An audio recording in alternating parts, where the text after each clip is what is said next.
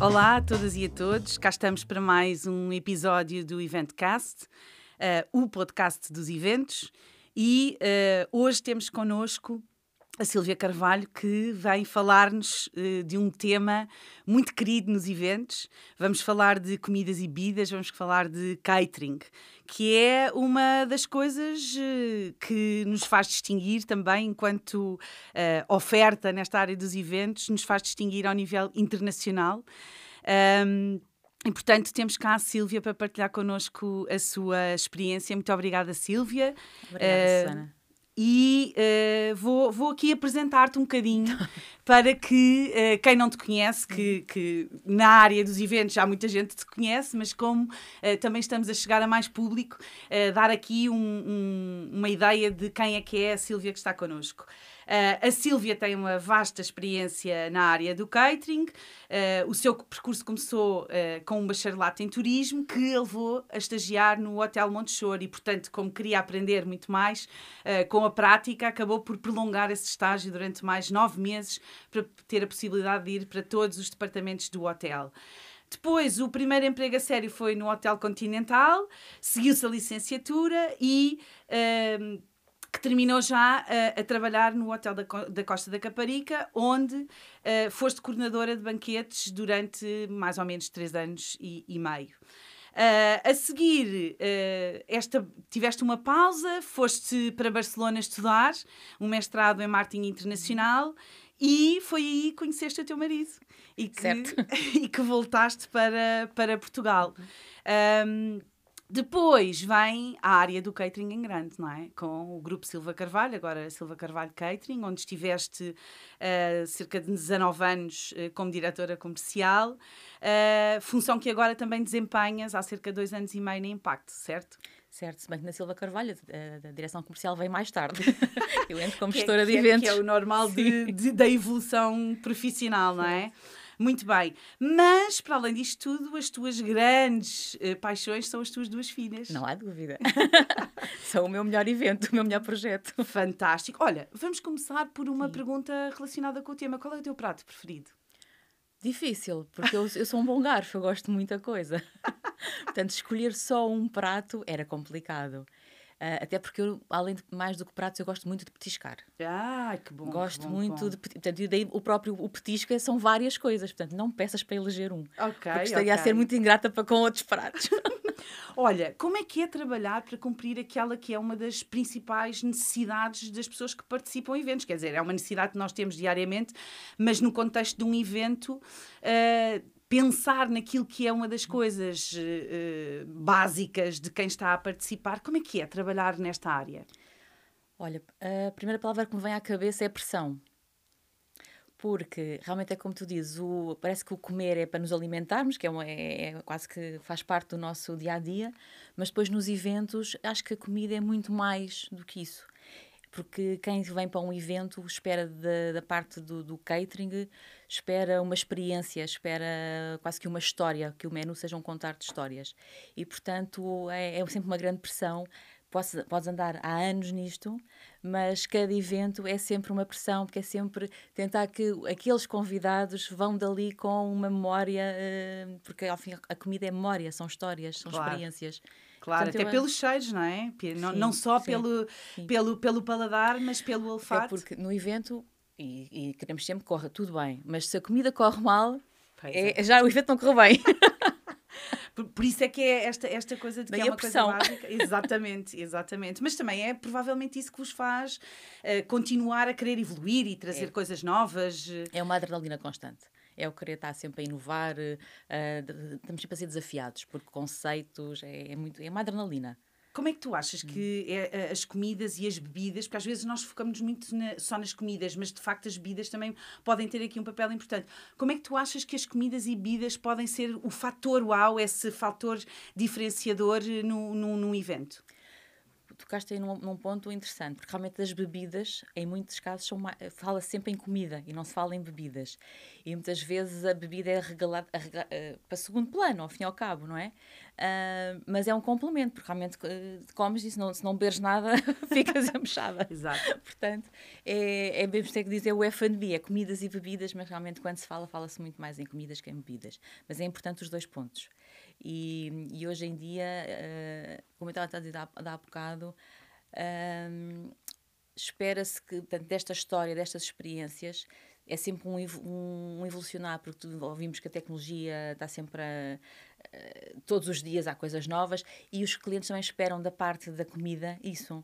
Portanto, esperam sempre que haja novidades muitas vezes quando me pedem uma proposta, quando nos falam num conceito, e então, que novidades? E então, o que é que estão a fazer? Portanto, é sempre esta, estão sempre à espera da parte da comida uma evolução como se calhar na tecnologia, não é, não é bem, portanto, não, e muitas vezes não se pode comparar isso. Pois. E, e, portanto, esse fator uau, achas que esse fator uau tem muito a ver com essas novidades que, que se vão trazendo? O fator, o fatoral, muitas vezes, uh, temos aqui duas, duas situações. Muitas vezes o fatoral é pela apresentação, pelo show-off, e outras vezes tem a ver com o, com o conceito em si. Por exemplo, posso dar-te um exemplo, um, que nessas coisas acho que o, a prática... Ótimo, perfeito, perfeito. Vou dar um exemplo de, uh, de um cliente, eu posso, a cidade do futebol, uh, desafiou-nos o ano passado para realizar um, um, um menu que fosse, portanto, era o, é os 10 anos do presidente, o Fernando Gomes fazia 10 anos de presidência e, e, queriam fazer um jantar comemorativo que representasse os 10 anos e que representasse, ao fim e ao cabo, as três seleções de futebol, portanto, futebol de praia, futebol de sal, uh, futsal e futebol 11. Então tivemos que criar um menu que representasse essas três esses três uh, desportos. Espetacular. Portanto, e a, a, entrada portanto, foi dedicada ao futebol de praia, o prato principal ao futebol 11 e a sobremesa ao futsal que estavam, tinham sido campeões, portanto, o próprio sobremesa foi do troféu, uma de equipa, porque eles é muito a equipa, um esforço de equipa que os faz com que eles realmente tenham estes ótimos resultados. Então foi muito desafiante. Como é que tu pensas em futebol e depois te transformas para a comida? Posso-vos dizer que foi um resultado muito gratificante, deu-me deu um prazer enorme estar envolvida nesse projeto e o resultado não podia ter sido melhor. Conta-nos, conta-nos, uh, dá-nos assim um exemplo de como é que vocês uh, resolveram esse desafio e, e, o que é que efetivamente serviram Posto, nesse menu. Então, olha, no, o primeiro prato, portanto, futebol de praia, foi mariscada desconstruída. Ao fim e ao cabo, nós tínhamos um prato alusivo ao mar, uhum. onde tínhamos uma areia comestível, tínhamos uma espuma, portanto, que representava as ondas do mar, a espuma do mar, portanto, e o efeito visual do prato era muito bonito. Aqui não os posso mostrar porque estamos só a falar, mas... mas estamos a descrever. Mas a eu acho que a imaginação é? também é Pronto. boa. Em que tu olhavas para o prato e realmente vias ali uh, futebol de praia. Porque tinha, portanto, todos aqueles ingredientes, todo aquele, aquele aspecto visual remetia-nos à praia, remetia-nos e depois havia elementos do futebol. O, o prato principal, que era futebol de 11, o futebol de 11 é, muito, é, é, tradição, portanto, porque o futebol em Portugal, não é? E no, no mundo. E então fomos pescar, pescar uh, ao fim e ao cabo, um, se calhar o peixe mais tradicional português, o bacalhau, uhum.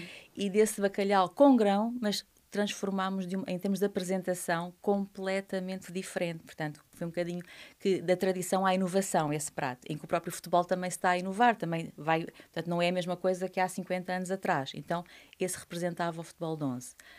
O, a sobremesa, o futsal, eles tinham sido campeões e foram agora novamente, parabéns novamente. Uh, representava, portanto, era, uh, tínhamos uma, um, cinco elementos que representava, o, portanto, os cinco elementos que jogam, portanto, que estão sempre em campo. Tínhamos outro elemento em chocolate que representava o troféu, parecia mesmo o, o, o troféu que eles tinham ganho. Uh, e depois havia ali uma ligação com umas ganaches e coisas que, que era um bocadinho a ligação entre a equipa. Portanto, e o impacto visual também foi muito, muito interessante. Super e foi, interessante. eu diria que foi uma prova superada, porque o cliente ficou muito, muito agradado com, com o resultado final.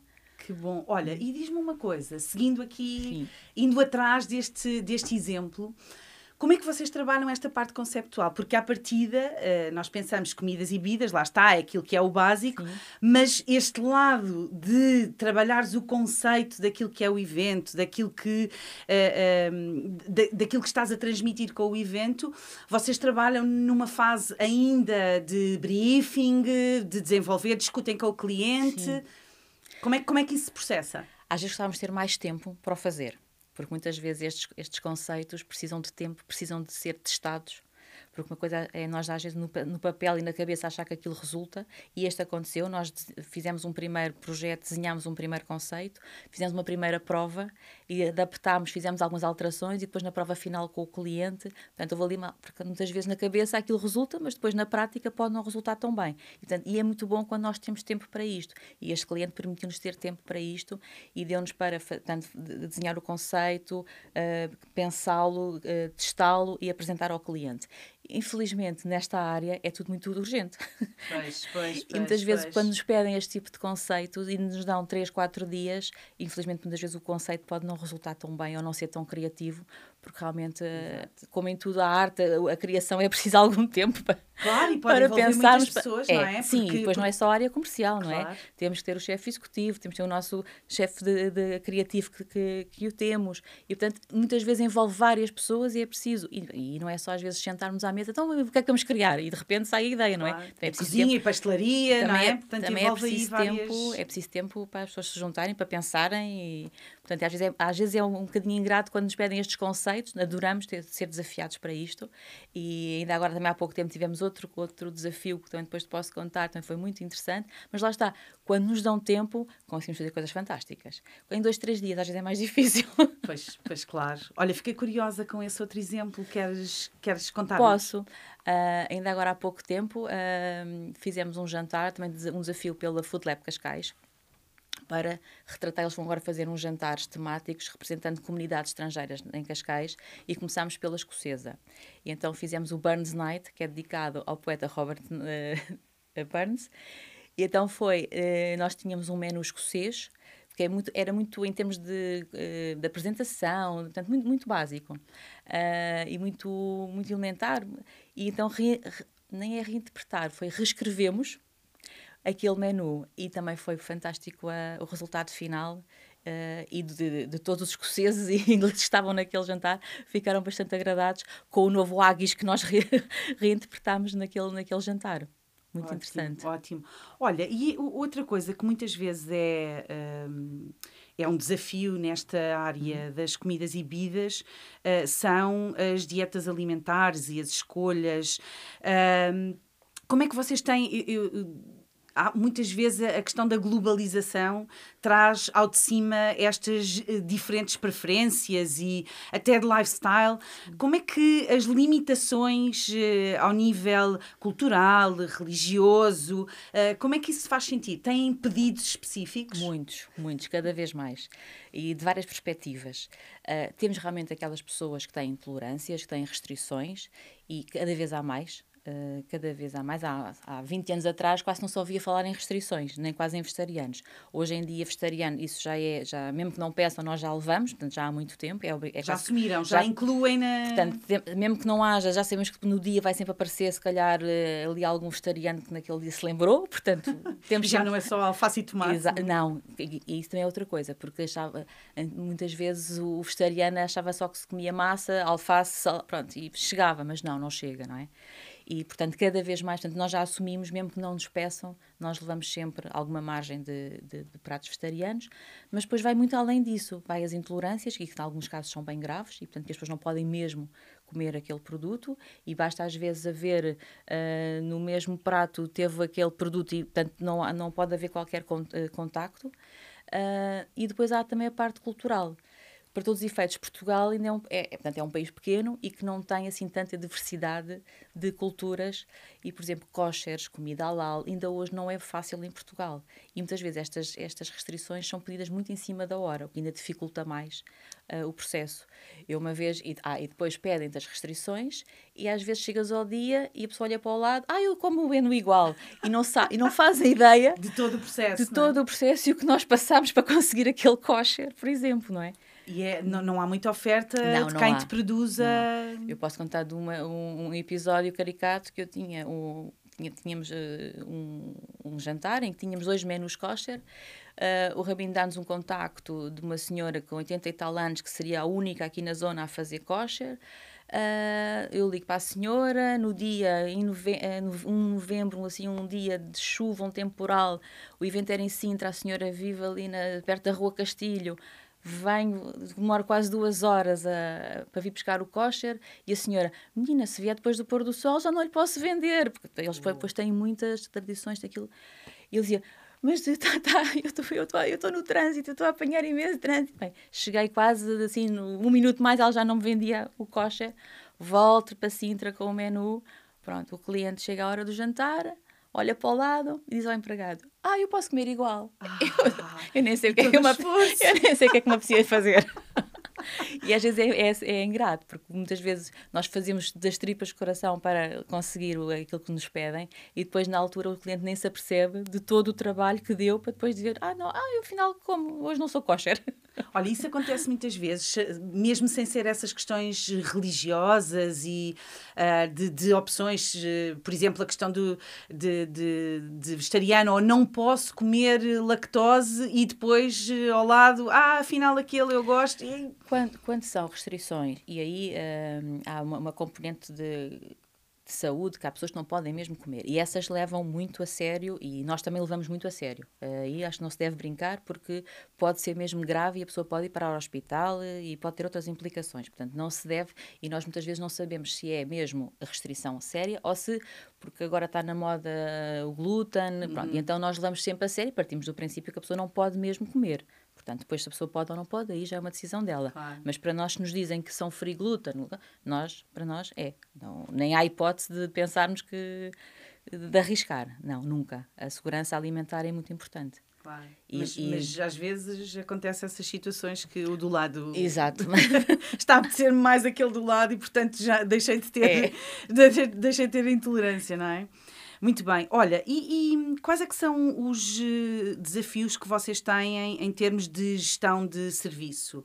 Uh, achas que tem mais a ver com uh, as pessoas envolvidas, as diferentes brigadas da cozinha, da copa, de, uh, do bar, ou com a logística de levar tudo, não é? Sobretudo quando vocês fazem em, em, em espaços que não, não são vossos e, portanto, não têm tudo preparado e têm que levar tudo a casa às costas, não é? Como, como o caracol, ou dos horários, dos transportes. O que é que tu achas que, que, que é assim o mais desafiante para que o catering chegue à hora e aquilo vem tudo bonitinho, tudo certinho, como estava pensado. É um bocado um resumo dos pontos que tu, tu falaste.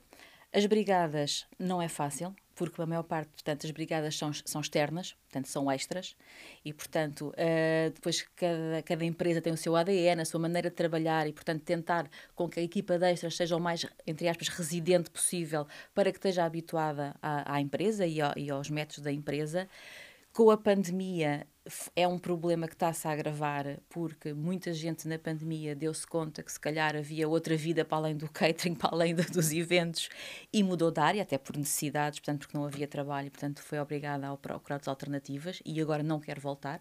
E, portanto, está a ser um problema sério na nossa área uh, a mão de obra. Hum. Depois a logística é, uh, é um, um peso pesado, uhum. porque, como tu dizes, realmente nós andamos sempre com a casa às costas. Nós temos que levar desde o forno com vetor, uh, ao azeite, ao sal, ao palito, temos que levar tudo. E, portanto, é, é hum, uma grande organização em termos de logística, não pode falhar.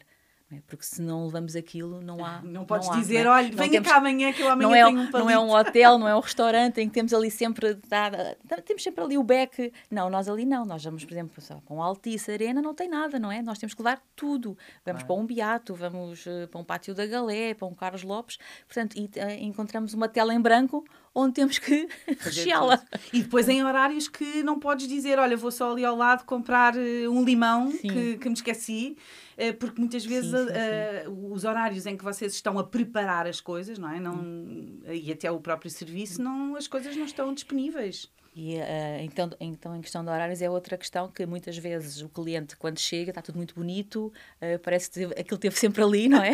sempre existiu. sempre existiu, parece que aquela tela está ali tão bem pintada, mas a realidade é que estão por trás, estão muitas horas de preparação e vice-versa, quando o cliente se vai embora, estão muitas horas depois ainda para desmontar tudo e no dia seguinte voltar a estar a tela em branco. É? Portanto, nós muitas vezes passamos não 24 horas, mas entre montagens e desmontagens, grande parte do dia.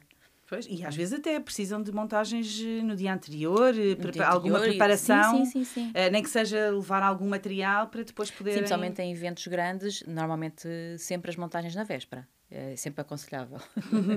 às vezes implica custos do cliente, tem que pagar o dia na véspera, mas é mas por vezes é impossível no próprio dia, uh, é complicado, até porque depois não, é só, não somos só nós, depois há sempre uma ligação com outros fornecedores. É, olha, é? era a minha próxima era... pergunta, estás a ver? Eu ia te perguntar exatamente quais é que uh, qual é que, quais é que são os desafios da conjugação uhum. com outros fornecedores, porque num evento vocês não estão sozinhos, não é? Não. Portanto, há uma série de, uhum. uh, de outras pessoas, outras equipas Sim. que estão a trabalhar e que muitas vezes vocês também não os conhecem, conhecem-nos ali na uhum. hora em que as coisas vão acontecer. Para isso é muito importante sempre da parte do, do cliente, da parte da agência, portanto, quem está a organizar o evento, que haja aqui uh, uma boa interligação entre os fornecedores.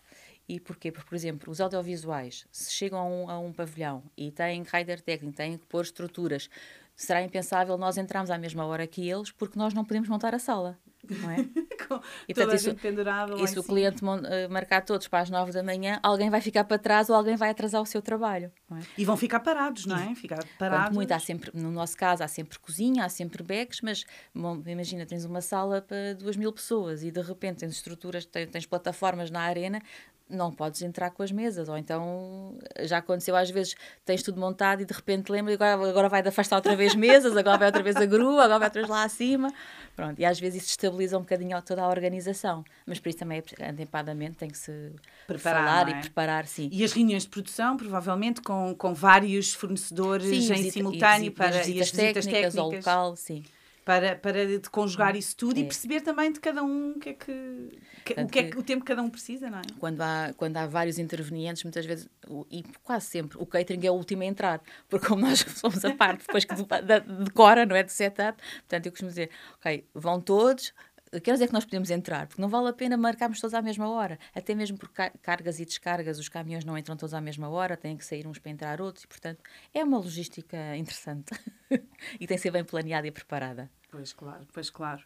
Olha, e, e em relação à pandemia, qual, como é que tem sido a vossa adaptação aqui aos, aos cenários, não é ao cenário, é aos cenários que, que a pandemia nos trouxe? Sim, porque a brincar, a brincar, estamos em quase dois anos de pandemia. E, e com diferentes contextos, e não é? Já passámos por, por eh, diferentes, diferentes realidades, diferentes condicionantes. Uh, quando um, em março de 2020 se dá, portanto, vamos todos para casa, o confinamento, sentimos todos um bocado um, tipo ir contra a parede, sem airbag, sem nada. Literalmente andávamos a mil. Era um ano em que toda a gente dizia que 2020 ia ser o ano, que tínhamos tido um janeiro e um fevereiro de loucos, até achávamos que não vamos aguentar este ritmo, não vamos aguentar. Estávamos a, crescer, a, a, contratar pessoas, estávamos portanto, em todas as áreas, porque já não, não dávamos a dar conta do recado. E de repente, nem é do 8 para 80, é do 80 para o menos, menos 80. E, e, foi complicado. Ali o primeiro mês ficámos a pensar: e agora isto vai durar, não vai durar? O que é que vai acontecer? O que é que não vai acontecer? Uh, não podemos parar, temos que de alguma forma uh, reagir. Começou-se a perceber que se calhar isto vinha para ficar mais algum tempo do que seria previsto inicialmente nas, naqueles primeiros dias de março. tivemos que nos reinventar. Tivemos que nos reinventar começou a, começaram-se a falar no que os, clientes tinham que continuar a comunicar, tinham que, portanto, as reuniões não podiam desaparecer. O presencial é que estava a desaparecer e, portanto, o que é que nós fizemos? Uh, Juntámos-nos, a equipa comercial, a equipa de marketing, comunicação, design e uh, inventámos as nossas My Food Box. Fantásticas. Nossa... Em tempo recorde, vocês tempo, logo a seguir. Em, tinham... abril, em abril já tínhamos um leque de, de, ofertas, de tipologias, desde o nosso, a nossa matinal, o nosso brunch, o nosso sunset, o nosso cocktail party. Eh, tínhamos várias tipologias. Lá está, porque os eventos continuavam a acontecer, nós queríamos estar presentes neles. Presencial ou em casa de cada um, acho que lá está, a comida é importante, não é? Não pode desaparecer de, deste contexto. E então foi comunicar, começar a falar com os nossos, com os nossos clientes, uh, dar-lhes a, conhecer e perceber que o catering não desaparecia neste contexto, pelo contrário, continuava a ser importante e até podia ser interessante as pessoas estarem na sua casa e, e estarem todos a comer a mesma coisa e haver um momento de convívio ao fim e ao cabo. E um miminho, não é? é? Porque, porque todos sim, nós sim. estávamos em casa fechados Era. e receber alguma coisa uh, que, que, fosse especial, sim. não é? Porque na prática receber uma box dessas é, é uma coisa especial, é também um miminho, é. não é? E era agir mesmo a própria reação das pessoas quando nós entregamos, porque depois nós somos nós, quando digo nós, somos mesmo nós todos que entregamos. Nós chegamos a. O máximo que entregamos foram 1500 moradas em dois dias. E, portanto, dias. é a empresa toda mesmo que faz esta logística. logística. E é muito giro chegar à porta e entregar. E eu, ah, e depois há, há, no confinamento pessoas, descobri que as pessoas têm casas no fim do mundo. há pessoas que vivem mesmo no fim do mundo e têm casas lindas, mas que não lembra a ninguém. Então chegar, e eu, eu lembro-me de um, de um rapaz que me dizia assim: vocês chegaram aqui, vocês vieram entregar uma box aqui e, e dar-nos os parabéns. Realmente é incrível, vocês vêm a todo lado. E é um bocadinho isso, é personalizar, é mais uma vez, é personalizar, seja onde estiverem, nós vamos e contem connosco e pronto, e foi isso que os clientes viram. E ainda hoje as nossas boxes estão, uh, como continuamos num sistema híbrido, portanto o presencial volta, recua, agora parece estar outra vez a querer voltar, mas realmente as boxes acho que vieram para ficar. Bom, é, é, mais uma solução, não é? É, é mais uma para, solução. É. Para diferentes necessidades, uhum. Eh, é mais uma forma de, de, de, conseguir levar esse, esse bocadinho uau, não é? é? Porque também, também é uma, uma forma diferente de é, trazer um fator eh, Sim. uau. Uh, que bom, que bom. Sentes que, é, para além da questão das boxes, há alguma coisa que possa vir a mudar nos próximos tempos em termos de, das comidas e bebidas no, nos eventos? Ou achas que vamos manter aquele, a, a, a, mesma forma de pensar as diferentes refeições, o tipo de comida? O... Eu acho que a própria área gosta sempre de se reinventar e, portanto, é, é característica de nossa e dos nossos, do nosso mercado, dos nossos clientes quererem sempre novidades. Uh, eu lembro, por exemplo, há uns anos atrás, quando se deu a, a crise em 2009, 2019, por exemplo, 2010, por exemplo, uh, o cocktail de inatuar, que era uma coisa que quase que não existia. Havia o cocktail, o welcome cocktail, havia depois o jantar, e o, apareceu muito o cocktail de inatuar. Uh, que vinha um bocado na. veio a crise, os que tinham parecia mal gastarem dinheiro, havia outros que não tinham, então o cocktail de inatuar aparecia um bocadinho na ótica de que era mais barato, não era aquele jantar, então mas com comida de, Mas com comida. Que, era como se fosse. Que muitas vezes, se formos a pensar, prato, fica, é? quase que fica mais caro do que um jantar servido à mesa, porque o coquetel de inatuário é tudo unidoses, uh, com, muita, com apresentação, é quase uma joalharia e só e demora mais tempo na preparação. Muito, em termos de é? produção, são muitas horas de mão de obra. São. E depois, para conseguires ter o serviço todo à mesma hora, tens que ter mais pessoas sim, para sim, conseguir sim, dar vazão. A velha história do sumo de laranja. É natural mesmo? uh, ou dependendo do preço, não é? Pelo é. preço consegues perceber se é mesmo natural, porque vais precisar de muita gente a fazer. É. E depois, como são unidos, também tens de estar muito mais a quantidade, não é? Porque não podes ter ali só meia dúzia de, de canapézinhos.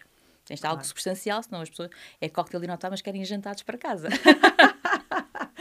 Uh, e achas que vai haver. Uh, sentes, não, não é achar, não é? Mas vais sentindo que há algumas alterações ou vamos voltar uh, muito próximo daquilo que, que, que, te, que, temos, que tínhamos até agora? Para além das boxes, né? As boxes já vimos que vieram. Uh, sim, mas, mas eu, eu, para mim, as boxes podem ficar de lado um bocado e voltar ao presencial. Estamos, com muito, estamos sedosos de, dos eventos presenciais. Portanto, embora a gente tenha um grande carinho pela nossa MyFoodbox, uh, não nos importamos fazer uma pausa e vamos lá voltar ao presencial, que é o que acho que todos queremos.